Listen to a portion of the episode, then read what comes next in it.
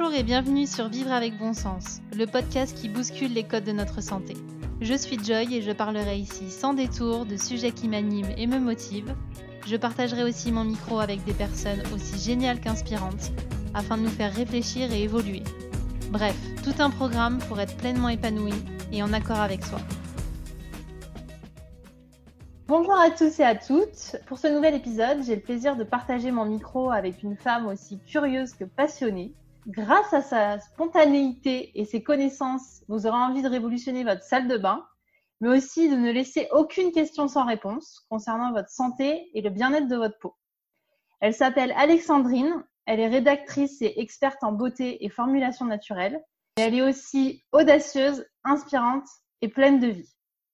Alors, on parlera ensemble de notre euh, hygiène corporelle, aussi bien pour les hommes que pour les femmes. Donc, les hommes ne partez pas mais aussi de la cosmétique naturelle, de l'impact sur notre santé. Et on apprendra surtout à devenir responsable de ce que l'on met sur notre corps, sur notre peau.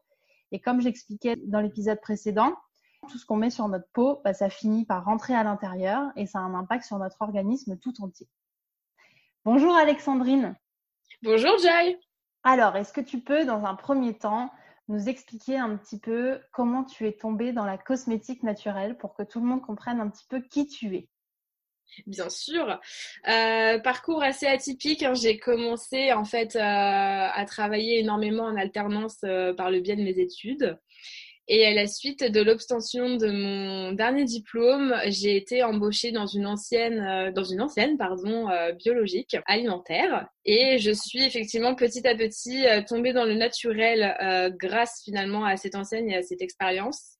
notamment grâce à une, une cliente qui est venu me voir un jour en me demandant euh, justement un savon sans perturbateur endocrinien. Alors, justement, pour ceux qui ne sont pas familiers avec ce terme perturbateur endocrinien, je voulais faire une brève définition de ce que c'est et tu compléteras euh, si, euh, si j'oublie des choses.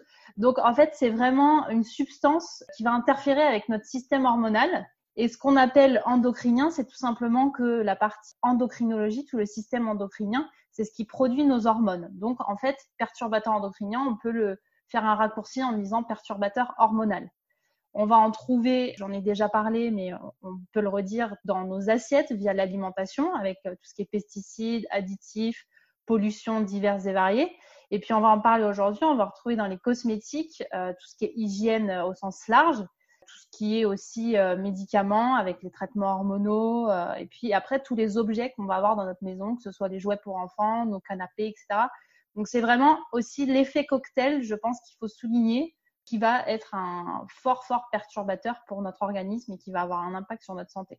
Tout à fait. Je suis entièrement d'accord. Après, il peut être important aussi de souligner qu'il peut s'agir de substances tant naturelles, comme par exemple certaines huiles essentielles, euh, qui ont effectivement des pouvoirs euh, oestrogéniques, etc., mais tant aussi des molécules de synthèse. Voilà. Donc en fait, il y a du bon et du entre guillemets du bon et du mauvais partout. Hein. Donc il ne faut pas penser que les perturbateurs endocriniens concerne en fait uniquement euh, les molécules de synthèse euh, obtenues en fait en laboratoire parce que c'est pas malheureusement c'est pas aussi simple que ça. D'accord. OK.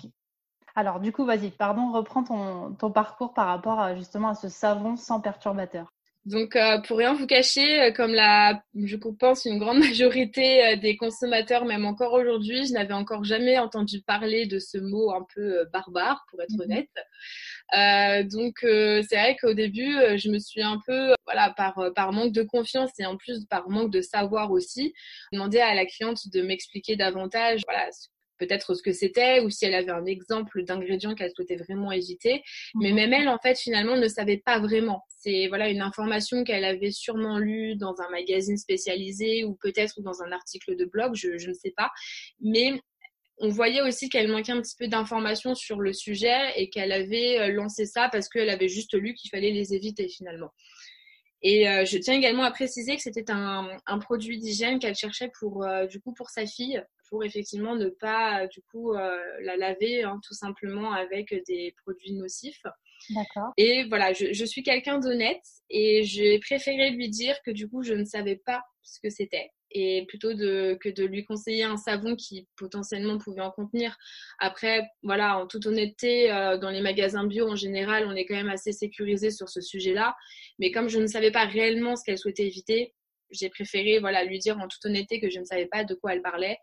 Et du coup, ni une ni deux après avoir vu rencontrer cette, cette cliente, euh, j'ai été sur notre très cher euh, ami et euh, partenaire de recherche Google pour effectivement essayer d'en savoir plus sur les perturbateurs endocriniens. Et c'est comme ça que j'ai découvert en fait qu'il y avait finalement toute une liste d'ingrédients euh, auxquels il fallait faire attention. Et je suis tombée sur euh, la liste très connue, je pense maintenant à l'heure actuelle, de UFC Que Choisir. Mm-hmm euh, où effectivement ont été référencées toutes les, les substances, molécules qui pouvaient être euh, potentiellement euh, dangereuses, irritantes, allergisantes, etc. Et c'est comme ça finalement qu'a commencé ma quête pour ne jamais s'arrêter. c'est un beau déclic.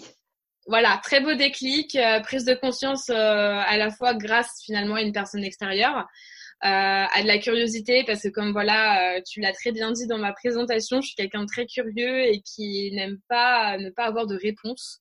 Et c'est comme ça que j'ai commencé en fait moi-même mon cheminement en fait euh, au passage au naturel qui, est assez, qui a été assez rapide finalement parce que le soir même en arrivant chez moi avec cette liste fraîchement imprimée, j'ai jeté la moitié de mes produits cosmétiques, enfin principalement cheveux parce que à l'origine je ne prenais pas vraiment soin de ma peau.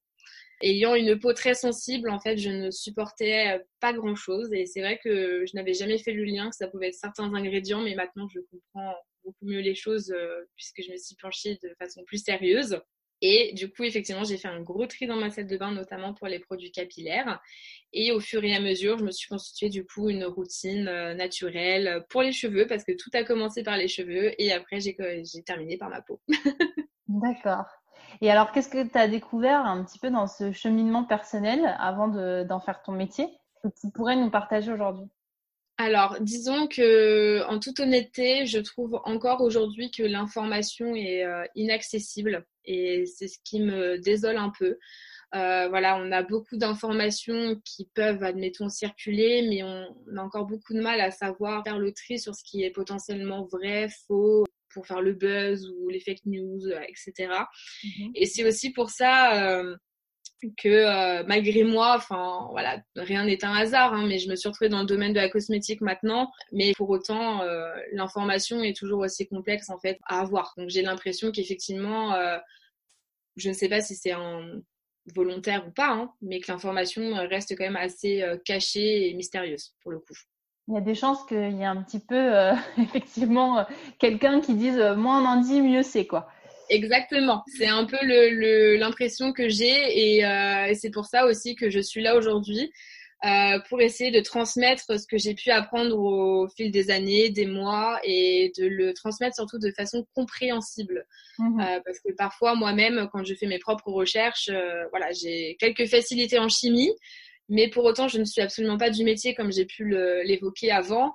Et euh, c'est vrai qu'il y a certaines informations euh, qui ne sont pas forcément compréhensibles, je trouve, de tous en fait. Donc c'est aussi mon rôle de vulgariser l'information. Mmh, tout à fait. Et je, je pense, enfin, moi en tout cas, ce que je vois au quotidien, c'est que souvent quand on parle de cosmétiques naturels, on n'incrimine pas forcément les grandes marques et tout ce qu'on peut trouver en pharmacie. On fait vraiment une confiance aveugle parce que euh, la communication, le marketing est très très bon euh, pour euh, ce type de marque-là.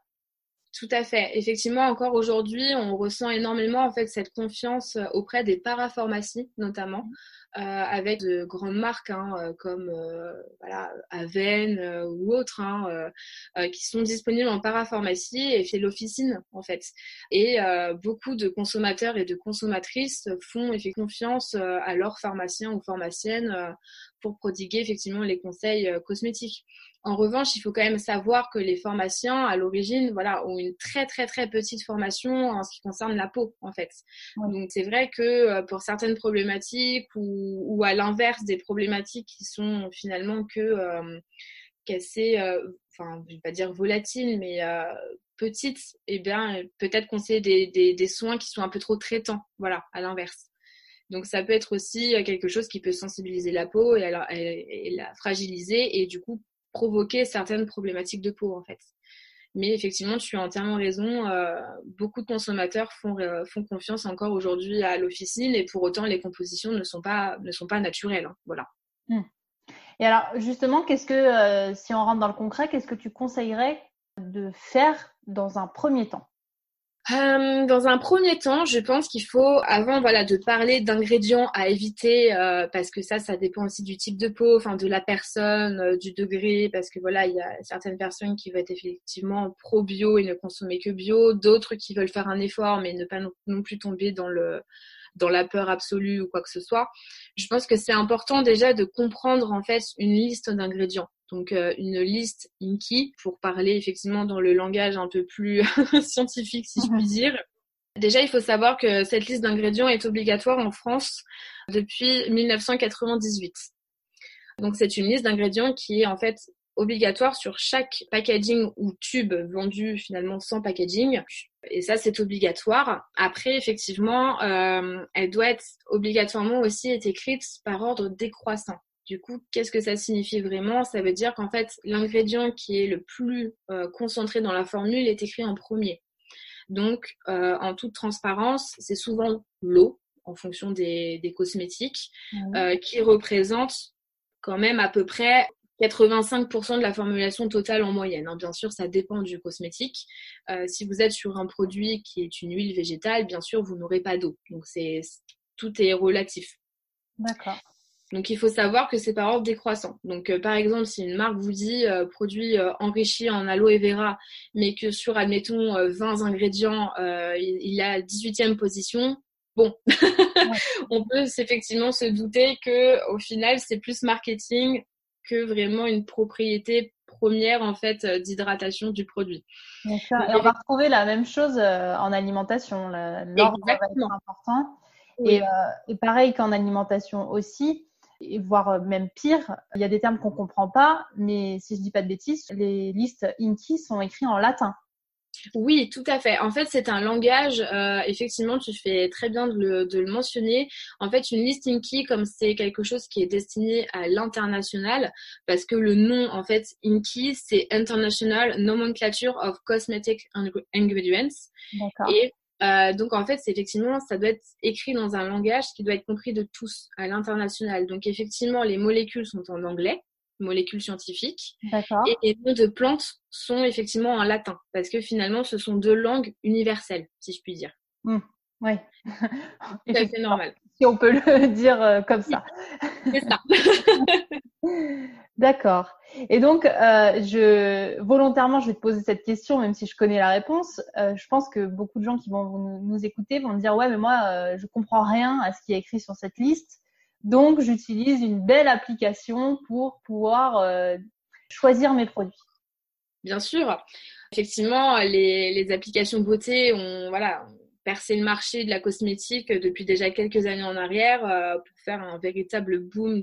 Enfin, moi, en toute honnêteté, ce ne sont pas euh, des technologies auxquelles je fais confiance pour le moment. Je trouve l'idée vraiment très viable, très bonne parce que ça montre un besoin finalement réel du consommateur, un besoin de transparence en revanche, euh, en termes d'efficacité, ça a quand même beaucoup de limites. Euh, notamment déjà, en fait, j'en vois deux déjà vraiment d'un aspect très générique.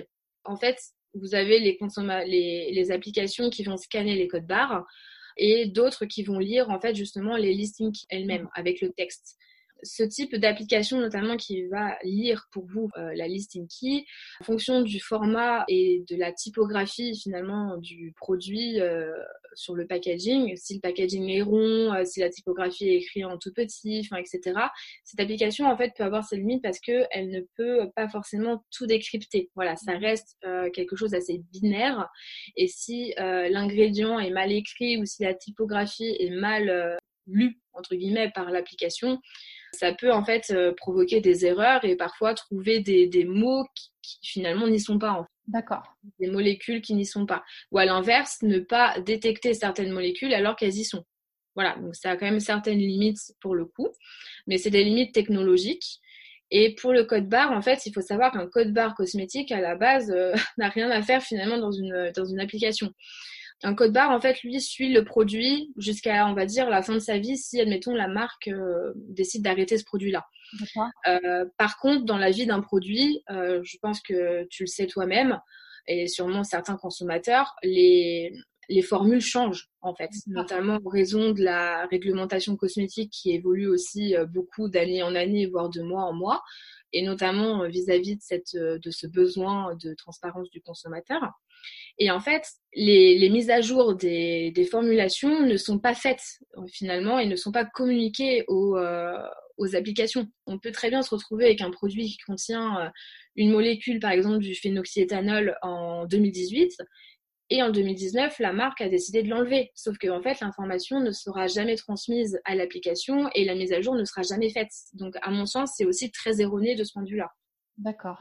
Donc, dans cette fameuse liste, euh, puisque l'idée, je pense quand même, c'est euh, de permettre aux gens de réfléchir et de se rendre compte par eux-mêmes de ce qu'il y a de nocif dans cette liste, quels sont les, termes qu'il faudrait euh, fuir en priorité? Les termes qu'il faudrait éviter, euh, il y a certains conservateurs dont on entend beaucoup, euh, beaucoup parler, notamment le phénoxyéthanol que j'ai évoqué il y a quelques instants. Après, tout dépend aussi euh, de, de la personne. Je, voilà, il y, a, y, a, des ingrédients qui sont à éviter quand on a une peau sensible, comme la mienne par exemple. il y a des ingrédients à éviter au cours d'une grossesse, quand on a effectivement aussi de l'acné. Voilà, donc c'est, en fait, c'est des ingrédients qui sont finalement plutôt personnels en fonction du type de peau. Mmh Mais donc c'est vrai que c'est dur pour moi de te dire absolument euh, quelle molécule éviter parce que ça dépend de beaucoup de personnes. Après, effectivement, on peut faire des efforts, notamment sur euh, certains produits d'hygiène. Par exemple, je pense au gel douche. Si vous avez un gel douche qui est euh, rose ou bleu, bon, déjà, il faut déjà aussi se poser une question que, bien évidemment, il y aura la présence de colorants à l'intérieur. Et on peut se dire qu'effectivement, une couleur euh, vert fluo euh, pour un, un, gel douche qui doit sentir le kiwi ou, ou à l'inverse qui doit sentir la fraise, bon, bah effectivement, on peut, voilà, la puce à l'oreille est là, la couleur vert fluo, c'est pas forcément quelque chose qu'on trouve dans la nature aussi. Donc euh, c'est, à mon sens, en fait, c'est du bon sens mais je comprends parfaitement que ce soit très compliqué. Et après, les consommateurs en connaissent déjà parce qu'il y a les allégations cosmétiques donc, qui sont maintenant euh, interdites, mais on écrivait euh, à tout bout de champ euh, sans sel d'aluminium, sans parfum, voilà, sans conservateur ou sans silicone. Mais en fait, les industriels et les laboratoires sont très doués parce qu'ils utilisent souvent des homonymes. Donc finalement, euh, voilà, les clients, ils font beaucoup confiance aux allégations. Donc en général, je sais que beaucoup de consommateurs achètent avec cette petite aide de sang mais il faut savoir que même si c'est marqué sans silicone, par exemple dans un shampoing euh, qu'on trouve en grande surface, voilà, je suis, je suis navrée peut-être de vous l'apprendre, mais euh, il ne faut pas être si naïf ou naïve. Et euh, voilà, il y a, forcément des remplaçants qui sont qui ont un nom différent, déjà pour duper le consommateur, mais qui ont exactement la même fonction et qui sont voilà, les silicones, on le sait tous, c'est quelque chose qui est polluant à produire et qui est polluant aussi parce que c'est quelque chose de bio persistant en fait dans la nature. Donc, il y en a d'autres. Ils ont d'autres noms, mais ils sont toujours là. Et alors, justement, tu nous disais que quand toi, tu as commencé ton cheminement euh, vers la cosmétique naturelle, tu t'es servi de cette liste UFC euh, que choisir. Oui. Est-ce qu'aujourd'hui, avec du recul, c'est une liste qui est viable, que tu recommandes? Sincèrement, oui. Après, ils l'ont sûrement mis à jour parce que c'est vrai que moi, ça fait déjà trois ans, euh, voire même un peu plus, que je suis passée au naturel. Ils l'ont sûrement mis à jour, mais je pense très sincèrement en plus que ça peut donner une, euh, certaine indication aux consommateurs pour commencer, effectivement. Euh, d'avoir une liste un peu d'ingrédients à éviter comme celle-ci. Mais on en retrouve aussi sur certains blogs, sur certains comptes Instagram qui en parlent aussi. Ça, c'est des informations, à mon sens, qu'on peut retrouver facilement. Mais encore une fois, chacun est libre de faire comme il souhaite. Voilà, si la personne euh, ne souhaite pas éviter les silicones ou ne souhaite pas éviter certains ingrédients, libre à chacun. On est, on est tous euh, libres de faire son choix. Moi, je, voilà, je suis devenue quelqu'un d'assez euh, voilà, exigeante, voilà, exactement, stricte sur le sujet. Mais ça me concerne moi et je n'oblige personne, même quand je conseille certaines jeunes femmes ou certains jeunes hommes euh, au niveau cosmétique, voilà, je, ne leur impose pas mes, mes choix. Enfin, je, je, les dirige vers quelque chose bien évidemment de plus naturel, mais pour autant, je les oblige pas. Euh, si elles pour eux, c'est pas une logique première, je, je ne vais pas les obliger en fait. Et après, comme tu le disais très justement, on n'a pas l'information. On va pas la chercher, certes, mais on l'a pas forcément. Et euh, j'étais un petit peu dans le même cas que toi quand j'ai commencé euh, à rentrer dans la cosmétique naturelle. En fait, on sait même pas par où commencer. C'est-à-dire qu'on prend nos produits, on se dit est-ce que c'est bon, pas bon? Euh, il n'y a même pas cette notion de parabènes, euh, perturbateurs endocriniens, puisqu'on ne sait pas ce qu'il y a de mauvais dans le produit. Donc, quelque part, comment on va faire la différence dans un premier temps si vraiment on est novice euh, entre un produit qui va être clean et un produit qui ne va pas l'être? Alors, j'ai envie de dire que déjà, il existe aussi des labels pour ça. Mm-hmm. Euh, notamment des labels bio euh, comme Cosme Bio euh, ou Ecocer ou, ou encore Natural. je pense que déjà aussi pour effectivement les consommateurs qui n'ont pas le temps parce que c'est aussi quelque chose qui prend aussi énormément de temps de décrypter une listing key, effectivement de faire confiance au bio, déjà ça évite quand même certains, un certain nombre de problématiques. Mm-hmm. Et ça, les industriels l'ont bien compris. Hein. C'est bien pour ça aussi qu'on voit euh, toujours euh, des marques certifiées bio. J'ai même vu la dernière fois, euh, voilà, en alimentaire, hein, mais j'avoue que ça m'a un peu choqué, des chocs à pic bio. Enfin, c'est un autre on est sur le marketing. voilà, c'est ça. Enfin, les marques ont très bien compris que c'était ce qui marchait, mais pour autant, il y a quand même bio et bio en fait. Enfin, très sincèrement, le bio que vous trouvez en supermarché, euh, voilà, il faut pas se faire de, louanges non plus. Euh, c'est aussi du bio qui coûte pas cher et voilà, on sait aussi malgré tout que le bio est un tout petit peu plus cher que ce qu'on pourrait trouver. Donc une crème non bio et une crème bio, il y a quand même un, petit delta effectivement en termes de prix, mais parce que les certifications à la fois coûtent cher, euh, sont contraignantes pour les producteurs, euh, les laboratoires et même pour les, les, formulateurs. Et tout ça, finalement, c'est un coût qui se répercute sur le consommateur, mais pour moi, c'est quand même signe de consommer en toute conscience. En fait, on parle aussi de consommateur quand on mmh achète euh, certaines marques. Et c'est vrai que euh, pour, tous les, consommateurs qui nous écoutent, mon premier réflexe serait pour déjà vous faciliter la tâche de vous diriger effectivement plutôt vers des certifications comme Cosme Bio. Et je vous invite d'ailleurs à consulter leur site qui est très bien fait, où ils font aussi notamment beaucoup d'articles de blog sur certains sujets, certaines polémiques actuelles. Et ils parlent notamment des applications beauté. Ils ont fait un article de blog que je trouve vraiment, vraiment très bien fait, très bien rédigé et qui reprend finalement un petit peu ce que j'ai dit euh, précédemment que tout produit cosmétique est mis à jour euh, à peu près euh, tous les ans et, 10% de nouveaux produits arrivent tous les ans.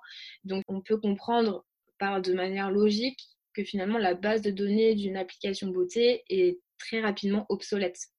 Et c'est aussi ce qu'on se disait en off la dernière fois, que certains labels vont pas avoir les mêmes normes en termes de composition.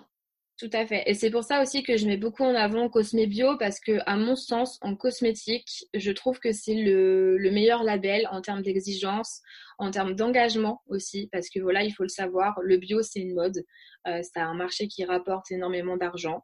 Et voilà, il y a effectivement, comme tu le dis très bien, il y a du bon et du mauvais dans le bio, enfin pas du mauvais, mais il y a du moins bien, voilà, dans le bio. Et c'est vrai qu'à mon sens, je trouve que Cosme Bio est l'une des chartes euh, la, plus, la plus exigeante, la plus juste et à la fois la plus euh, environnementale et sociétale en fait. Vraiment, je trouve que l'engagement est, euh, est, très bien. Et alors, est-ce que c'est un label qui est payant pour la marque?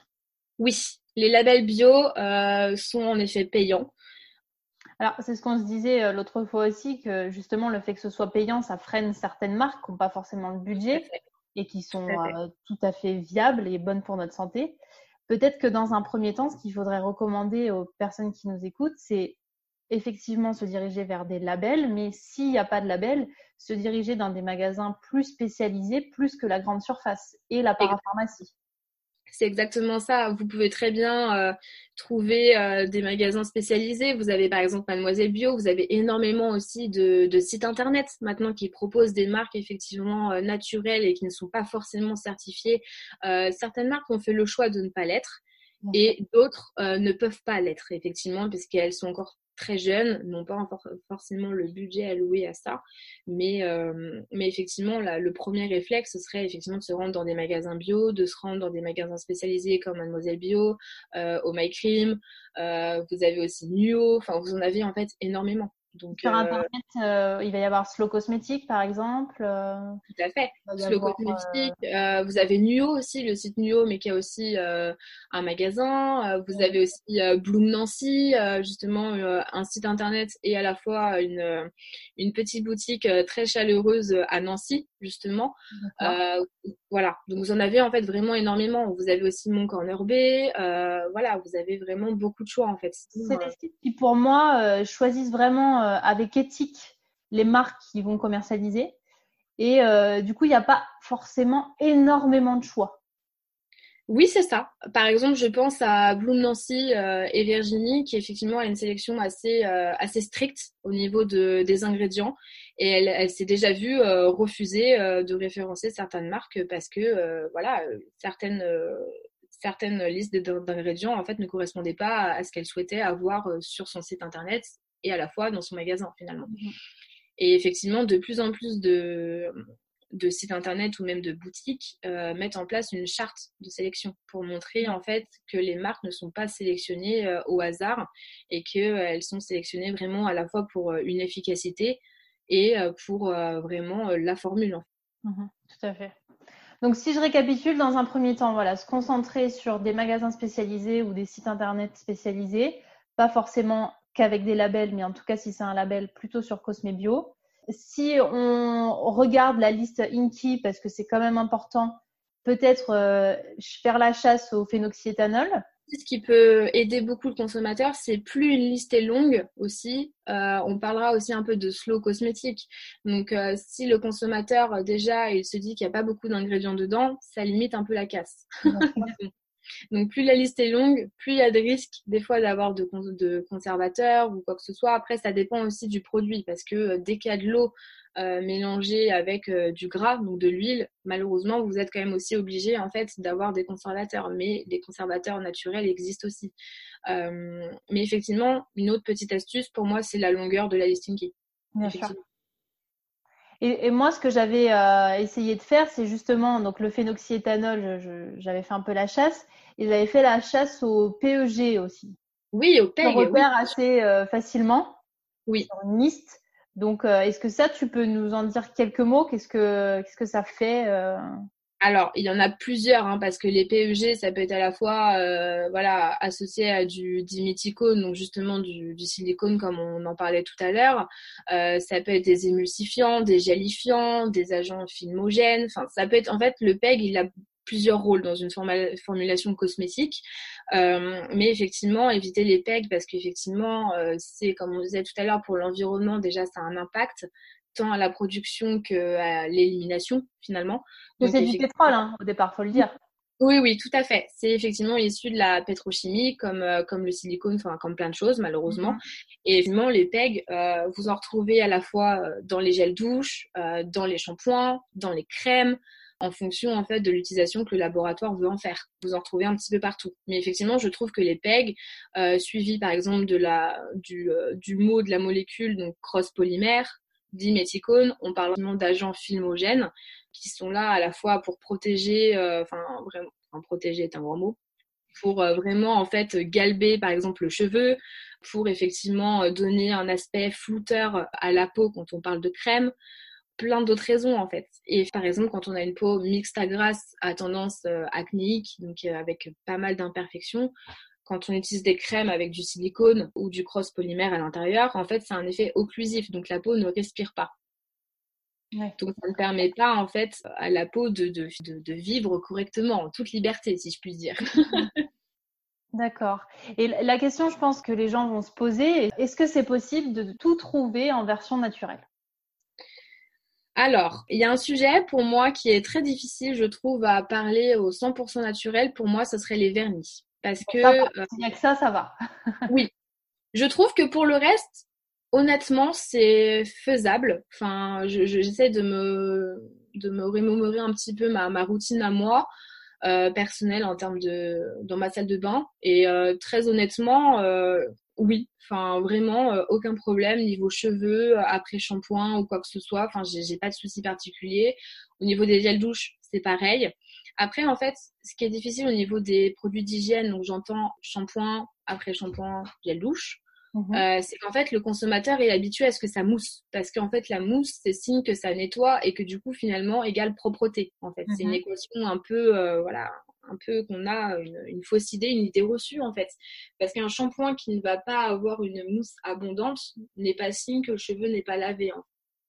Ça, c'est important de le souligner, effectivement. Et souvent, les gens ne passent pas au naturel parce qu'ils disent Ah, ça mousse pas ou ça sent pas euh, aussi fort que. Euh, Exactement. Après, il y a l'aspect sensoriel, effectivement, qui est totalement différent, et ça, j'en suis totalement consciente.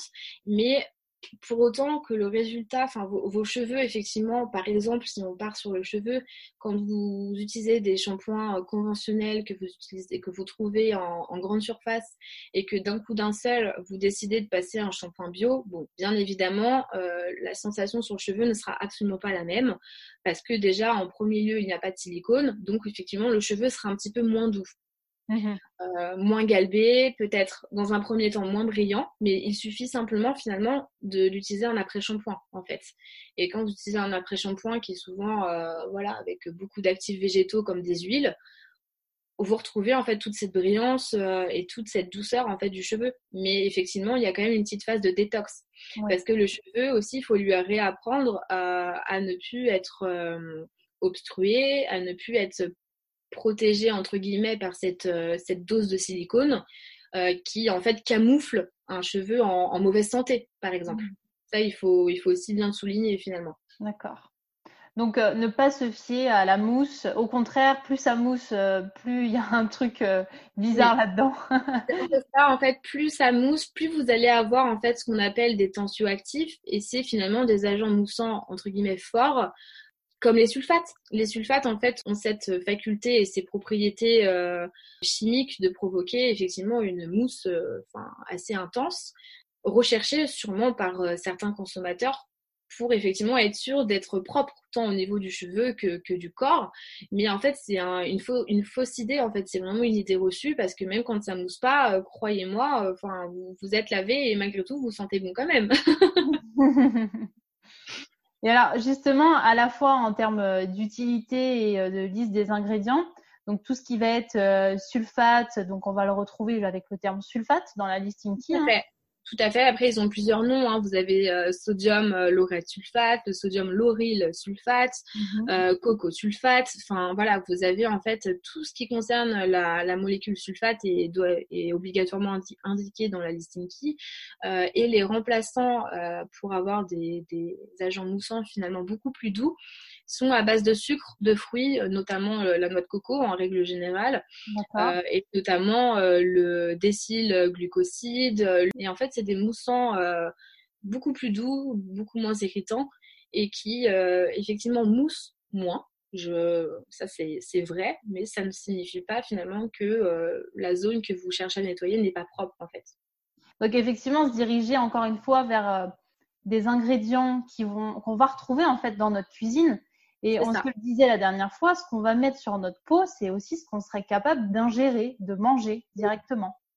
Et moi, j'ai euh, j'ai à l'esprit euh, la phrase qu'avait dit le, le, fondateur de Novexpert, donc c'est une, une, marque cosmétique naturelle, assez pionnière d'ailleurs, euh, qui disait que chaque jour, nous appliquons plus de 500 molécules différentes sur notre peau. Et c'est énorme, et c'est tout autant plus de, au niveau de l'alimentaire. Donc, et puis, comme on le disait au tout début, c'est vraiment l'effet cocktail après qui va, qui va jouer. Et alors, concrètement, quel impact ça va avoir sur notre santé? Aujourd'hui, tu me disais, ça cache, c'est un peu un cache-misère, certains produits. Exactement ça. Ça va apporter euh, une meilleure santé de votre peau parce que vous allez finalement, alors oui, au début, ce sera un petit peu dur euh, parce qu'il y aura effectivement cet aspect détox. Euh, donc il y aura effectivement par exemple un cheveu qui est un petit peu moins beau, qui a tendance à regresser plus rapidement.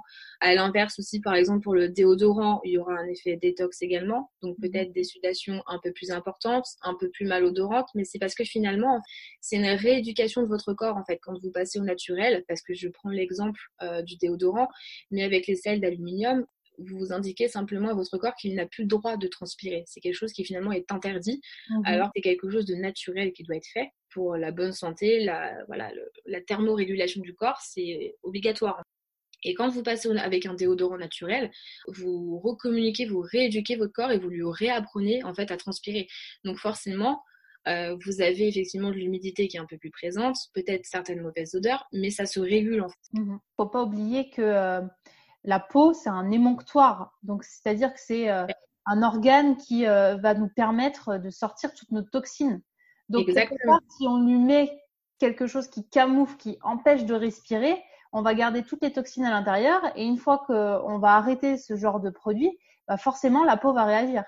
Exactement. Bah, les premières concernées, j'aurais tendance à dire que c'est où l'effet en fait un peu rebond est présent. Euh, c'est notamment auprès des, des, jeunes femmes qui ont une peau à tendance acnéique. Mmh euh, en général aussi, c'est elles qui passent le plus rapidement et le plus facilement au naturel parce qu'effectivement, elles connaissent très bien les ingrédients à éviter pour l'acné donc notamment le silicone, euh, les huiles euh, hydrogénées euh, à base de effectivement de la pétrochimie, du minéral, etc. Mhm. Et vous avez aussi certains actifs naturels hein, qu'il faut éviter. Hein. Par exemple, tout ce qui est huile végétale qui, sont comédogènes finalement, comme l'huile de coco ou l'huile de germe de blé. Donc en fait, il y a du bon et du mauvais entre guillemets partout, mais pour autant, l'huile de coco est mauvaise pour une peau à tendance acnéique, mais sera très bien pour une peau sèche et n'aura aucune incidence finalement sur votre santé. Enfin, ce n'est pas un perturbateur endocrinien, euh, ce n'est pas un irritant, un allergisant ou quoi que ce soit.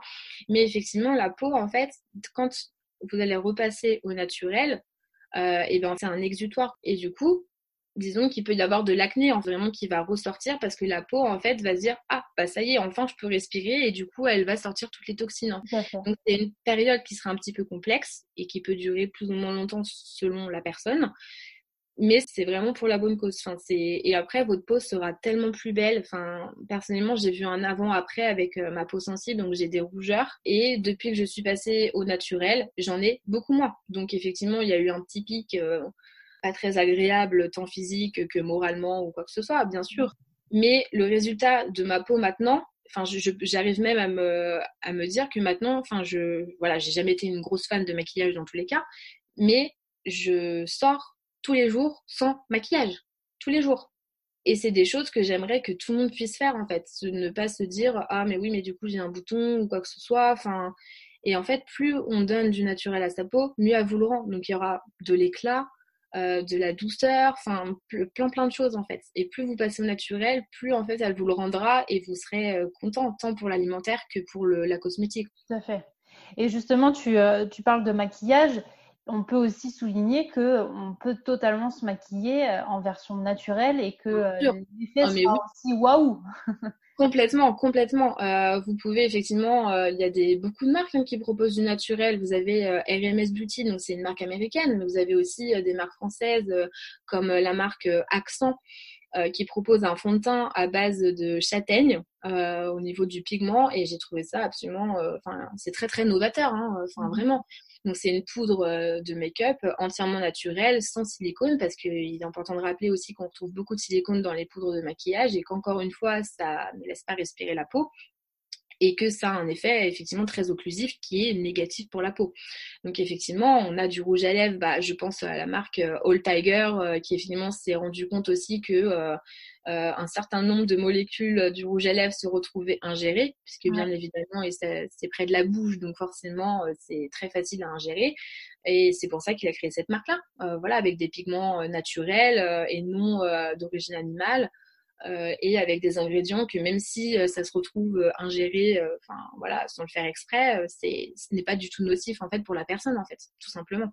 Mmh, totalement. Et puis après, on peut peut-être aussi indiquer qu'on peut faire les choses par soi-même. Tout à fait. Il est tout à fait possible de faire euh, son déodorant soi-même avec euh, les bonnes vieilles euh, recettes de, de mamie. On peut faire son shampoing, on peut faire plein de choses. Après, je tiens à mettre aussi un bémol sur ce sujet-là parce que tout simplement, quand on ne maîtrise pas le sujet, il y a certains ingrédients qu'il faut bien savoir doser, notamment les huiles essentielles. Donc, mhm. il faut malgré tout être bien accompagné. En fait. Je crois qu'effectivement, au-delà de cette fameuse liste Inky, de l'endroit où on achète ses cosmétiques, je crois que c'est un petit peu comme pour tout, il faut avant tout savoir ce qui nous convient. Exactement, tout à fait.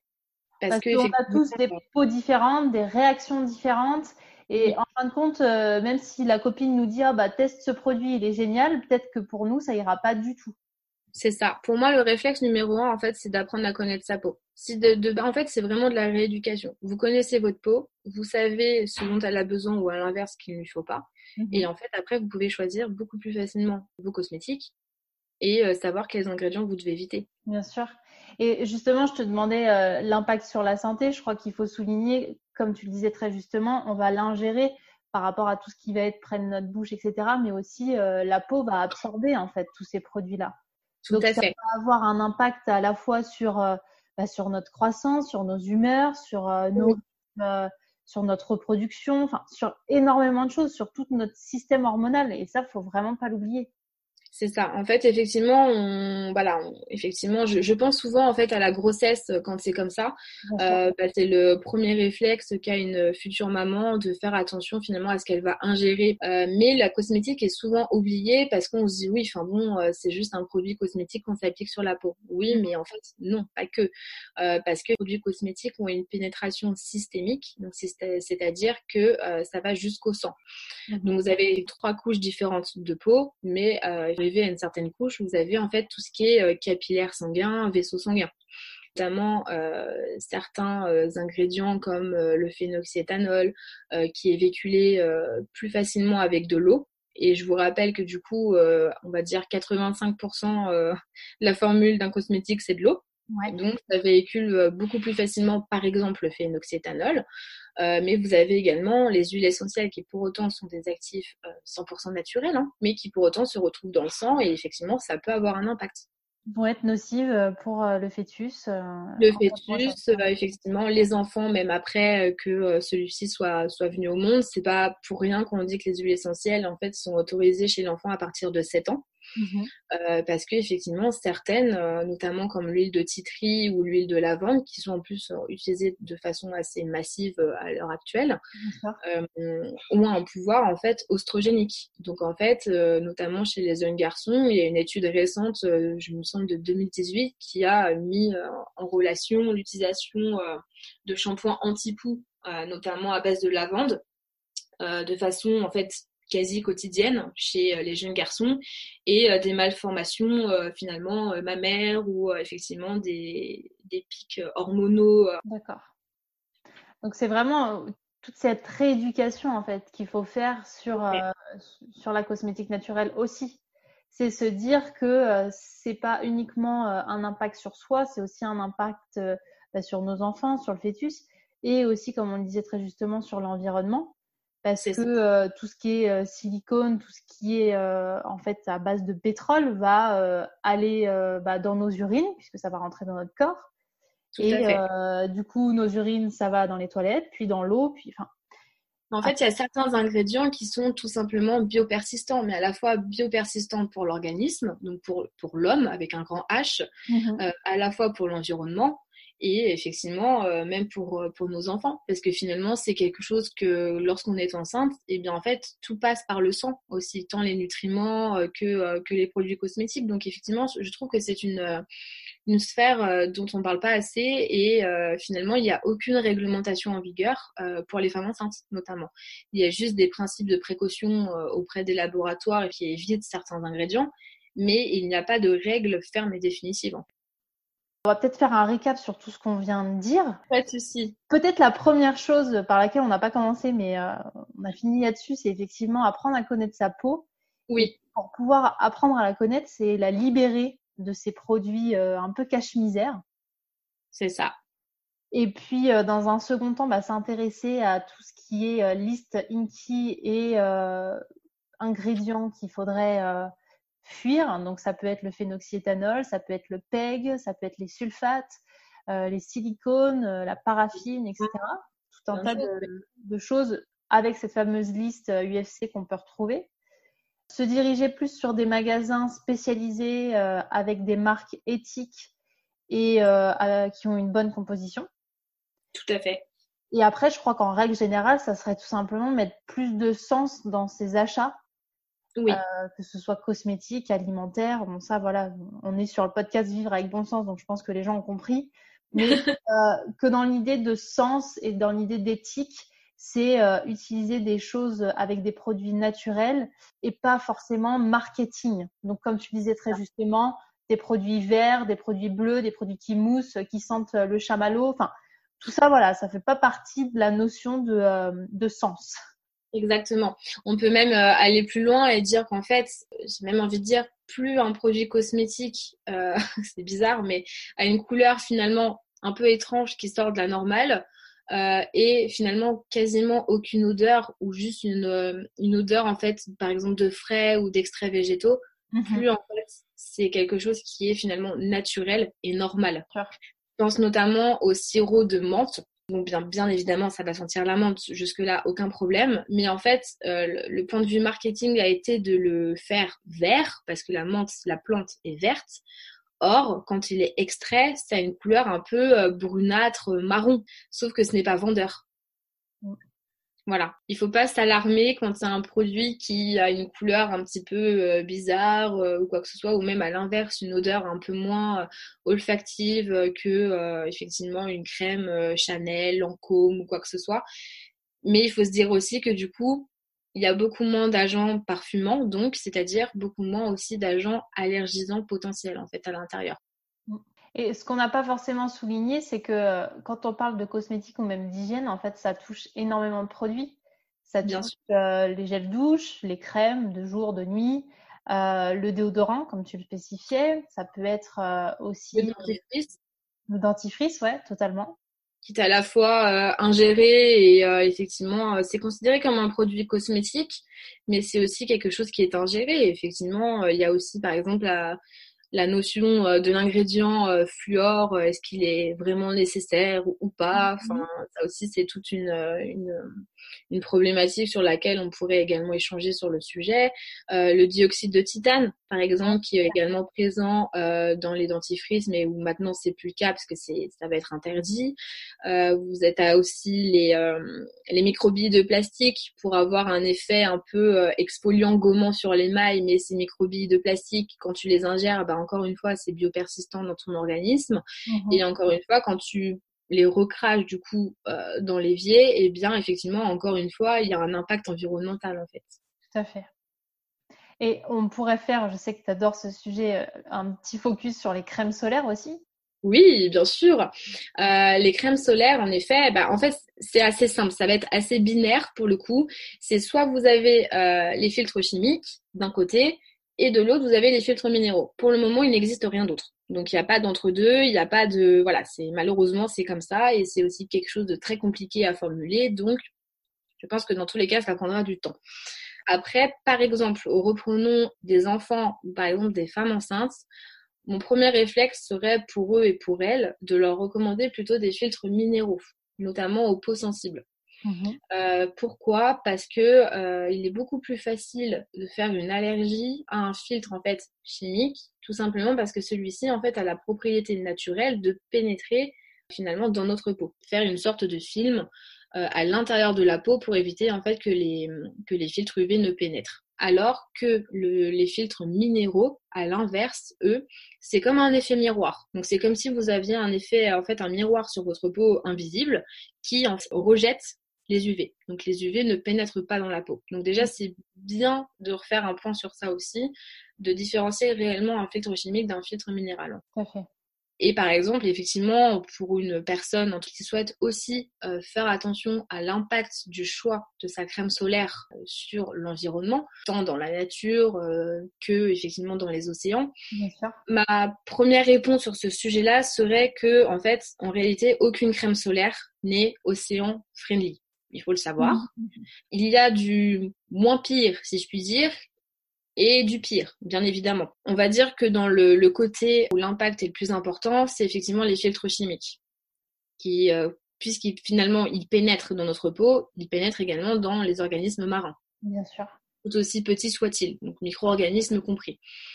Les filtres minéraux, c'est déjà euh, beaucoup mieux. Enfin, voilà, je ne dis pas que c'est parfait parce qu'en fait, le, le, parfait, euh, ça n'existera pas.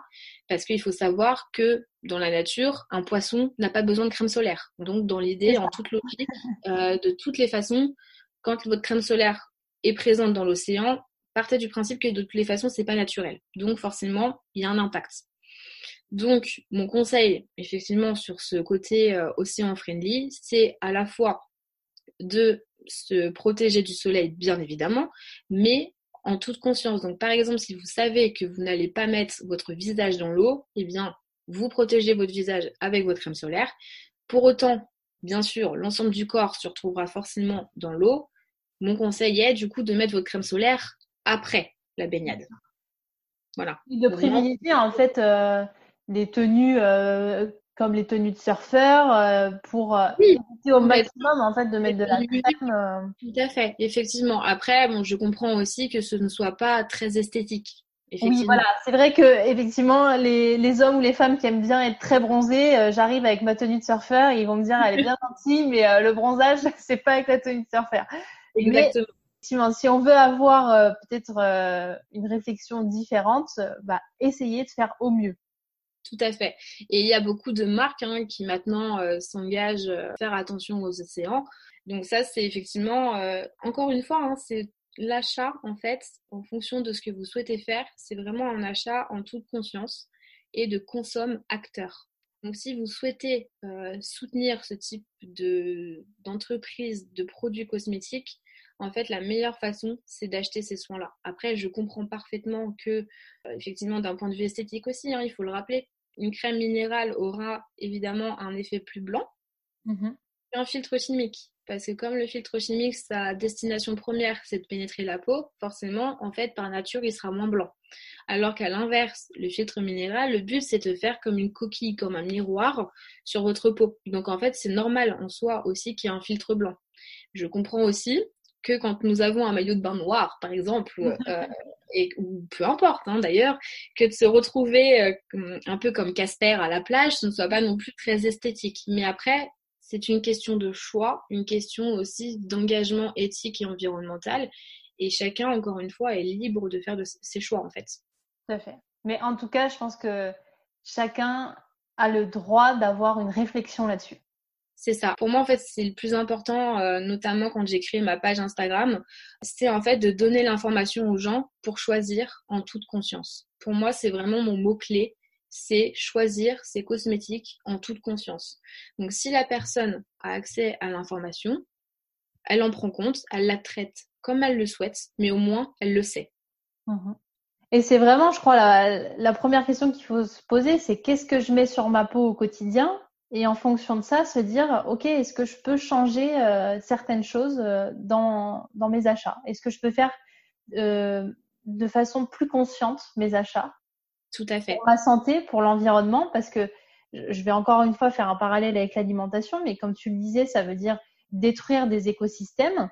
Mais si on détruit des écosystèmes, déjà, pour nous humains, ça va être problématique pour la suite, voire même maintenant. Mais euh, aussi en termes d'alimentation, tout ce que euh, les poissons ingèrent, si euh, les personnes mangent du poisson, bah derrière, c'est nous qui allons manger. Et retransférer finalement à l'homme. Hein. C'est, c'est le cycle de la vie, hein, finalement.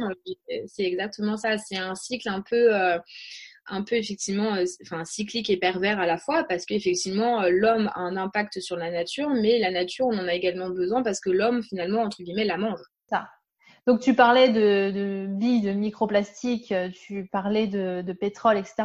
En fin de compte, si on fait le choix conscient de continuer d'utiliser des produits qui ne sont pas naturels, on fait aussi le choix conscient de les consommer par notre nourriture. Exactement, tout à fait. Donc après, libre à chacun, effectivement. Je pose ça là. Voilà. Nous, posons, les mots ici et après, bien évidemment, chaque personne est libre d'en faire ce qu'elle souhaite. Je souhaite effectivement que ça les emmène euh, vers un cheminement euh, plus naturel, une prise de conscience sur certaines choses, mais bien évidemment, il n'y a aucune obligation euh, à tout ça. chacun voit euh, comme il veut, comme il peut aussi, parce que effectivement c'est quelque chose qui demande du temps, euh, peut-être sûrement un changement d'habitude. Donc effectivement, chacun y va à son rythme. Et encore une fois, si chacun fait voilà à hauteur de ses moyens, possibilités, temps, etc. Je pense qu'on peut malgré tout changer beaucoup de choses. Et la question que l'on va peut-être euh, te poser ou me poser, c'est en termes de coût. Oui. Est-ce que ça a un coût euh, supérieur de passer au naturel? Très sincèrement, euh, je peux te répondre que oui. Euh, parce que comme je le disais tout à l'heure, effectivement, une crème qu'on va trouver en supermarché qui va coûter peut-être 4 euros, parce qu'effectivement, les ingrédients synthétiques ont un coût aussi beaucoup moins important que le naturel. Donc une huile, par exemple, végétale, euh, va coûter beaucoup plus cher déjà un à produire, surtout si en plus euh, le producteur a choisi euh, une charte lui-même pour être par exemple certifié bio ou quoi que ce soit. Mmh il a certains, enfin effectivement certaines voilà, indications, obligations vis-à-vis de la production de son huile et de la récolte. Et en fait, ces prix vont effectivement se répercuter, en fait, parce qu'en fait, quand tu as un produit cosmétique qui est finalement entre guillemets cher, il faut aussi avoir derrière euh, à l'esprit que à la fois euh, l'ingrédient lui-même peut aussi être un ingrédient rare, donc qui peut effectivement euh, correspondre en fait tout simplement à la règle de l'offre et de la demande. Hein. Et aussi le principe de production, le principe effectivement de formulation, parce qu'il est beaucoup plus compliqué de formuler avec du 100% naturel plutôt qu'avec du synthétique, parce qu'il y a les variations naturelles du produit en termes de couleur, d'odeur, d'oxydation, et mhm. tout ça en fait c'est à prendre en compte. Et effectivement, c'est une formulation qui coûte dans tous les cas plus cher au laboratoire. Donc effectivement, c'est malheureusement quelque chose qui va se répercuter en fait sur le prix euh, de vente et d'achat auprès du, consommateur. Et je nuancerais peut-être, ça va avoir un impact euh, sur le coût pour un produit qu'on va acheter en grande surface, mais par contre, les gens qui consomment déjà des produits euh, qu'on trouve en parapharmacie, là pour le coup, ils vont s'y retrouver. Oui, c'est vrai, parce qu'effectivement, les produits en parapharmacie ont déjà un coût beaucoup plus important euh, qu'en effectivement euh, qu'en grande surface, tout simplement. Alors que la composition est mauvaise. Tout à fait. Après, il y a aussi euh, les marques, les grandes marques qui vendent effectivement des produits très chers, hein, notamment certaines crèmes à plus de 200 euros, voire même plus, pour au final avoir que des huiles minérales dedans. Mais ça, après, c'est le côté aussi très marketing de la chose. Et justement, on peut peut-être finir sur le fait que des grandes marques passent euh, au naturel. Oui. Qu'est-ce que tu en penses? Alors, moi je pense tout simplement que déjà, euh, elles se rendent bien compte que leur part de marché euh, conventionnel est en chute. Au niveau business, voilà, c'est moyen. En termes de business, c'est effectivement moyen, donc elles doivent bah, s'adapter à leur marché. Et pour cela, soit elles revoient en fait les formules déjà existantes, mais en général, ça coûte plus cher que faire du nouveau. Ils préfèrent refaire une gamme entièrement naturelle avec euh, quelques labels, mais qui coûtent pas très cher. Donc notamment, je pense à Ecocer, où en plus euh, la part de bio et naturel est beaucoup moins importante, par exemple, que la charte Cosme Bio. Donc effectivement, disons que c'est du bio, à mon sens, biomarché. Euh, biomarché, bah c'était plutôt pas mal comme lapsus, mais c'était plutôt bon marché que je voulais dire.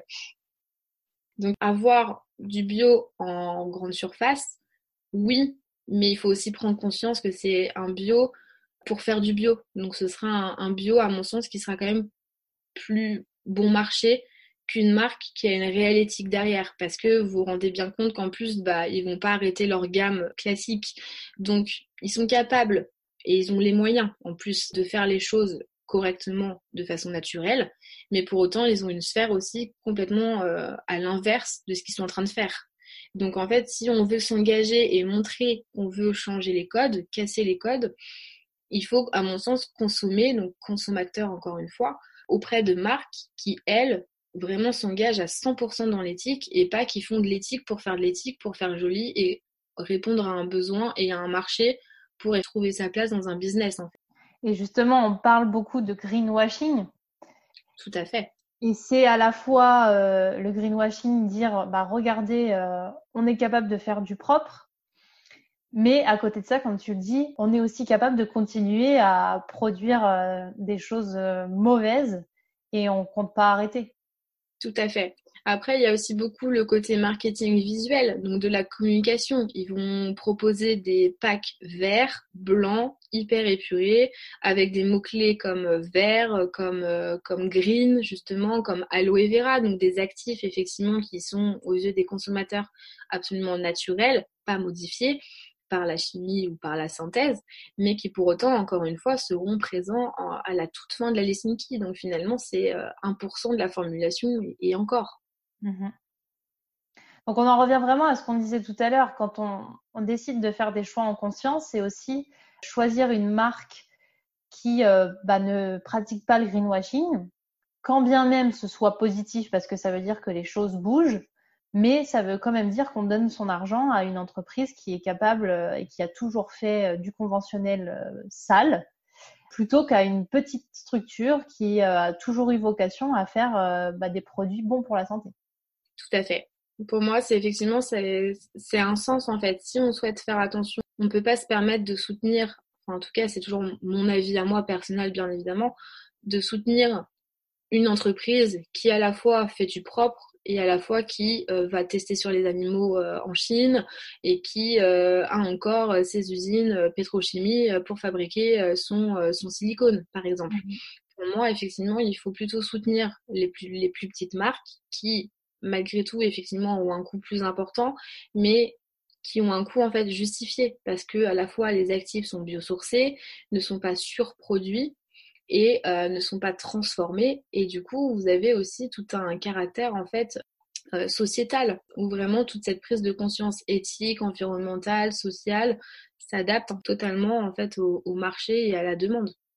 Et ça c'est vraiment très important de le notifier parce que euh, quels que soient les achats qu'on va faire, c'est pas uniquement euh, notre santé à nous. Il y a effectivement l'environnement, comme on en a parlé, mais tu parles de euh, d'impact sociétal. Il y a aussi bah, comment on rémunère les gens, quelle est la qualité des produits qu'on a mis dans dans le, la cosmétique. Et puis, comme tu le disais, est-ce que ça a un impact peut-être des tests sur les animaux, etc. Et si je dis pas de bêtises, tout ce qui est commercialisé en Chine doit être testé sur les animaux au préalable. Tout à fait. En fait, effectivement, euh, c'est, je ne sais pas si c'est encore le seul pays, mais du moins il en fait partie, effectivement, où les cosmétiques, de, dès que le, la marque de, veut en fait être vendu en Chine doit être obligatoirement testé sur les animaux. Ça fait partie en fait de leurs critères. Pourquoi je ne sais pas. Après, il faut savoir qu'en Europe, c'est quelque chose qui est en fait euh, aboli, je ne sais pas si je peux dire ça, euh, depuis effectivement, euh, il me semble 2013. Et en fait, donc en Europe, même quand on vous met tout le temps comme allégation non testée sur les animaux, en fait, c'est quelque chose qui est normal. En fait, c'est pas quelque chose qui est bizarre. C'est quelque chose, en fait, qui est euh, obligatoire. Et maintenant, effectivement, du moins en France et en Europe, les cosmétiques ne sont plus testés sur les animaux. Sauf, pour le moment, en tout cas, en Chine. Je ne connais pas très bien les autres marchés, euh, notamment américains ou quoi que ce soit, donc je ne sais pas ce qu'il en est. Mais je sais qu'effectivement, euh, l'obligation est encore présente en Chine, du moins. Mais en tout cas, une marque qui commercialise et en Europe et en Chine, certes, elle va avoir cette allégation sur son produit en France ou ailleurs, mais par contre, pour la Chine, elle va quand même tester ses produits. C'est exactement ça. C'est tout à fait ça. Donc, euh, un groupe, euh, un gros groupe, aussi gros qu'il soit, peut avoir effectivement une marque naturelle et une marque bien connue qui n'est absolument pas naturelle, et à la fois proposer en fait ces deux marques euh, en Chine. Et effectivement, ces deux marques seront du coup obligatoirement testées sur les animaux. Tout simplement. D'accord. Super. Donc, je crois que notre conclusion, c'est bah, laisser respirer sa peau. Tout à euh, pour voir ce qui se passe déjà dans un premier temps et puis pouvoir euh, bah, la nourrir avec des produits qui seraient bons pour notre santé et bons pour, pour nous en fait, mais aussi pour notre environnement, pour nos enfants et tout ce qui va avec. Et euh, dans tous les cas, ils peuvent te retrouver sous le compte euh, Selon Alex sur Instagram. Si je dis pas de bêtises, tu proposes euh, des accompagnements pour passer justement au naturel. Exactement. C'est une sphère qui est en, pour le moment en construction encore, mais à terme, effectivement, je proposerai en fait des diagnostics de peau donc personnalisés pour vous aider en fait euh, pas à pas à passer au naturel ou à l'inverse aussi euh, à mieux comprendre votre peau simplement pour faire les bons choix en fait en toute conscience et aussi seul parce que mon but aussi c'est de vous apprendre des choses pour que vous puissiez après finalement bon ne plus avoir besoin de moi et pour euh, pouvoir vous débrouiller effectivement seul face à un packaging pour vous dire voilà est-ce que je le prends ou est-ce que je le prends pas et aussi est-ce que c'est adapté à ma peau. Et il y aura également une sphère euh, qui concerne de façon beaucoup plus ciblée en fait les femmes enceintes ou les femmes ayant eu un enfant récemment et qui sont encore en période d'allaitement par exemple mhm. pour les guider justement à choisir des cosmétiques adaptés avec des produits sains et savoir finalement quels ingrédients éviter au cours de la grossesse, de l'allaitement ou même pour bébé après. Voilà. Et alors, sans vouloir te mettre la pression, est-ce que pour 2020, c'est, ce sera prêt? Oh oui, je pense que d'ici 2020, je devrais être opérationnelle quand même. bon voilà, qu'il y ait une idée euh, de date, en tout cas pour euh, ceux qui nous ont écoutés. Et puis dans tous les cas, ils peuvent sur ton compte déjà retrouver énormément d'infos, que ce soit sur euh, les produits que tu conseilles ou les produits à éviter. Mais au quotidien, tu partages énormément de choses sur les choix en termes de cosmétiques et d'hygiène. Tout à fait. Après, euh, en ce qui concerne les diagnostics, il y en a déjà euh, au moins un qui est mis en place. Donc, c'est vraiment le diagnostic de peau euh, vraiment très bateau où je vais vous apprendre finalement quel type de peau vous avez réellement, quelle routine adaptée par rapport à ce type de peau-là et effectivement répondre à peut-être certaines interrogations que vous avez. Donc, ça, n'hésitez pas à me contacter pour en savoir un petit peu plus. Mais dans tous les cas, je répondrai à, toutes les questions euh, avec plaisir si vous en avez et je serai ravie d'échanger avec vous en, commentaire, euh, en message privé euh, sur Instagram et il n'y a aucun problème. Bon, bah merci beaucoup en tout cas Alexandrine pour cet échange très constructif. Merci à toi Joy de m'avoir invité surtout. rien.